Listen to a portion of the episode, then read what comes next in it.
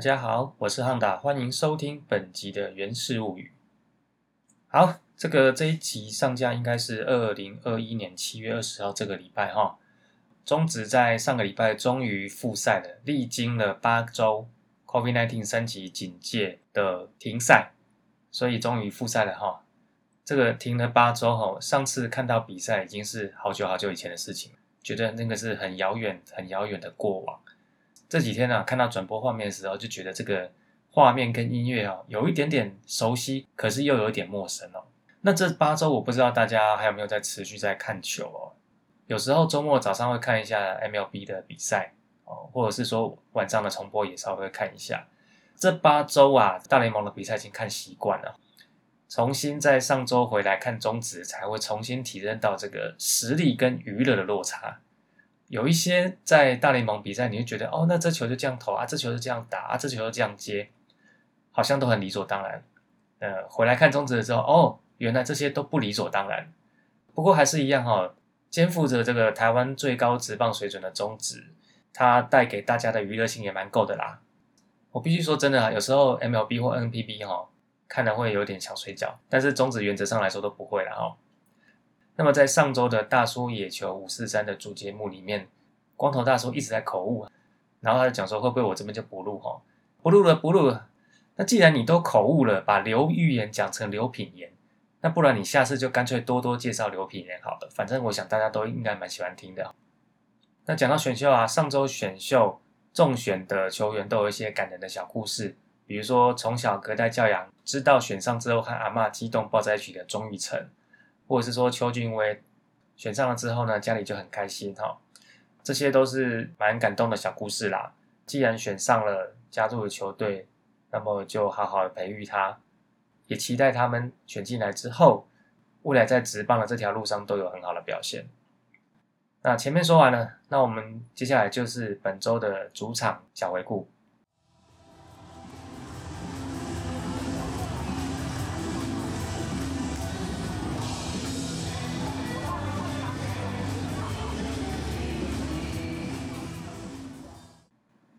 那么停赛八周之后呢？乐天桃园的第一场比赛就是七月十三号在台南球场，在客场对战统一师。这一场双方的先发投手是猛快对布雷克。那么乐天桃园这边的猛快呢，先发六局一百零二球，投了五个三振，被打六支安打，有四分的自责分。统一的布雷克呢，则是投了六点一局八十七球，三个三振，只被打一支安打，完全没有失分哈。投手的这个部分呢，猛快居然吃了六局，这个比我想象中的好很多哦。因为在联赛之前呢，他是一个有续航力，可是吃不了局数的，就是有一点认命又悲情的羊头。呃，换了中继投手之后呢，王应正这边是比较令人担心的啦，因为他这一天上来四个打席丢了十五球，结果被打两支安打两个保送，就整个不在状况内了哦。那打击的部分呢？整场比赛，桃园一直被压着打，一直到七局上呢，林鸿玉才打出了这一场桃园队的第一支安打。整场呢，只打了三支安打，得点圈的打击率是零哦。至于守备呢，这个中间有一球郭英文丢给猛快的卡斗球哦，这看到的时候就觉得一整个很傻眼哦。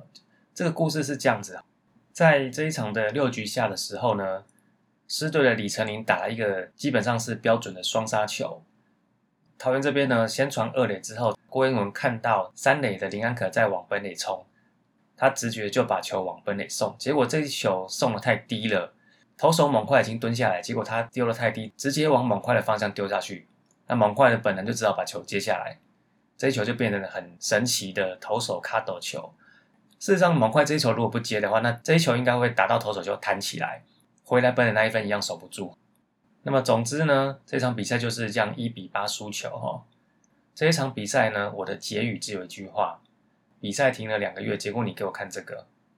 七月十五号斗六要客场出战富邦悍将，结果这一场英语联赛，所以什么时候再补不知道。七月十六号十七、十八是回到桃园主场的对魏全龙的三连战，在七月十六号这一场呢，比赛结束是。桃园队是以四比二击败魏全龙。这一场两队的先发投手分别是魏全龙的徐若曦跟乐天桃园的霸凌爵。徐若曦在这一场先发四局丢了六十六球，被打四支安打，有三次三振跟两个自责分。霸凌爵呢，先发五点一局，总共丢了九十一球，被打四支安打，投出六次三振，然后有一分的自责分。其他投手部分呢，这个七局上的时候，王岳林跟赖鸿成分别丢了一个四坏球。打击的部分呢，这一场的串联就比上一次好，得点圈打击率有三成哦，不含包括选到一个保送。这一场的守备的部分呢，这个外野手林立的守备还是让大家心惊惊啊！因为在一局上的时候呢，有一个右外野的高飞球，结果是郭永维跑到右外野去背后接杀的。而在比赛后段呢，呃七局上呢因祸得福哈，因为郭永维接球漏掉，意外造成这个往本垒冲的蒋少红被 take out 哈，算是赚到了，但是其实这个内容是不应该发生的啦。在七月十七号礼拜六，一样在台湾球场的龙源第二战，怎么会听着很像龙眼？这一场呢，乐天桃园以五比一击败味全龙。这一场的比赛还算节奏明快啊，总共只打了两小时五十二分钟，不到三小时。双方的先发投手呢，林子玉先发了五点二局，丢了八十二球，被打七支安打，投出了两次三振，有两分的自责分。那么我们这边的老虎黄子鹏呢，先发了六局。丢了九十球，被打四支安打，其中包括赫雷拉的一发全垒打，投出了一个三振，然后就是失了一分的自责分，就是赫雷拉的那一分。黄子鹏这边先发算非常稳了哈，接下来投手呃分别是赖宏成跟豪进。那么在九局上的时候呢，轮到了王义正，但是王义正只丢了一个人次就下场哦，他感觉他是来抓手感的，最后是由乡长陈宇勋把比赛收起来。这一场的打击也还可以啦，得点圈的打击率。四个打数，两支安打，手背本身没有太大的问题。好，再来是七月十八号，一样在桃园龙源三连战，本周的最后一场。这一场最后比数呢是乐天桃园以三比二击败味全龙，取得三连胜。比赛时间呢是三小时二十三分钟。双方的先发投手分别是味全龙的郭玉正，他投了三点二局四十七球，被打了四支安打，有一分的自责分。乐天桃园这边呢，则是派出了主场王翁伟军，投了六局九十一球，被打四支安打，有两次的四坏球，有三次的三振，也有一分的自责分。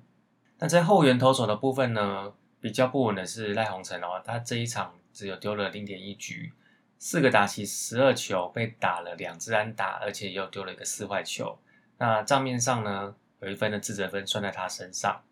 然后在下一局的王义正呢，他三打席。丢了十五球，又丢了两个三振，看起来状况就比之前好很多哦。打击的部分呢，这场的亮点是陈晨威哈，两个打数有一支安打，有两分的打点，其中一分是高飞牺牲打。那林红玉呢，四个打数有一支安打，而且这支安打是二垒安打。廖建富呢，三个打数有两支安打，其中一支安打是二垒安打。邱丹呢，三个打数。一支安打，那这支安打是三连安打，不过这一支呢，有一点点是靠着魏全龙这边的转传的一些失误啦，运气的成分啦哈。那在得点圈打击的机会呢，总共四个打数有一支安打，那这一支安打就是五局下陈晨威的安打哦。那陈晨威也是这一场的单场 MVP。手背的部分呢，哦，有一个美记哦，是五局上朱玉贤去追李凯威一个三不管地带的飞球。扑接成功哦，那这一球算是真的扑的蛮漂亮，算是个惊喜了哈。那不过有个瑕疵是七局上的时候呢，严红军要抓这个二垒离点过远的林旺位，结果呢传球发生了失误，结果让一二垒的跑者分别往前推进一个垒包。那七局上呢，我们这边先被打了两支安打，然后一个传球失误丢了一个四坏球，然后下一个打其实一个强迫进垒杀本垒杀成功，然后又被打了一个安打。最后有一个内野滚地结束，状况这么多，只丢一分，其实真的算赚到。但是这一场呢，就还是赢下来了哈。在复赛之后的第一周，打了四场比赛，那么拿下了三连胜。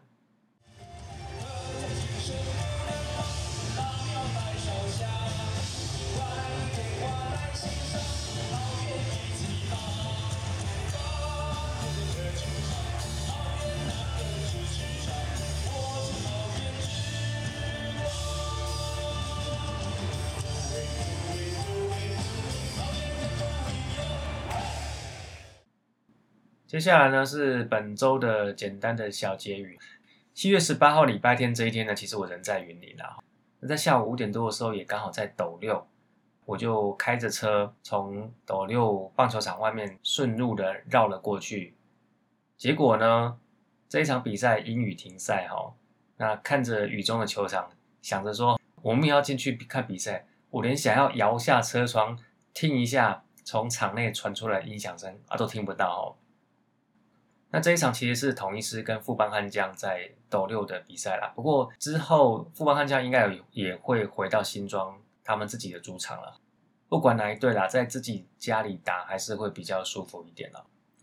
不知道大家这一周看了复赛的这几场比赛有什么心得哦？其实我第一个心得是，没有啦啦队的宗旨，就像没有酸菜的牛肉面一样，你按那看就是减几米啊。那回到桃园这边的这几场的表现呢？